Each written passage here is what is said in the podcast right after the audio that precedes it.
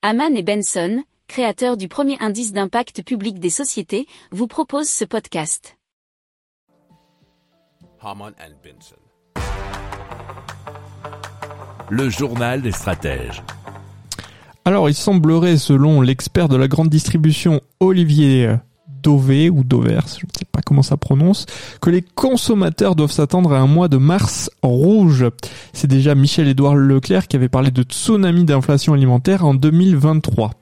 Et pourquoi? Eh bien, les raisons sont données notamment par la dépêche.fr puisque ce sont les demandes d'augmentation tarifaire des industries de de l'agroalimentaire négociées à l'automne dernier qui vont commencer à s'appliquer en mars 2023 dans les magasins.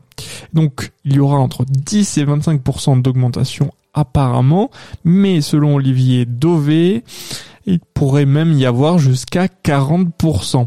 C'est une ampleur qui n'a été jamais vue dans les négociations commerciales entre la grande distribution et ses fournisseurs.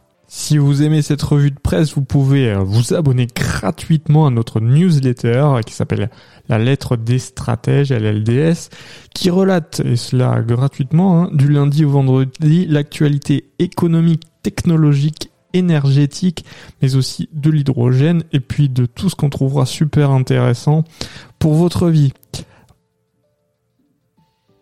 Pour approfondir ces sujets, abonnez-vous à la newsletter de Haman et Benson, et écoutez nos autres podcasts, que vous retrouverez dans les notes de l'émission ou sur notre site internet.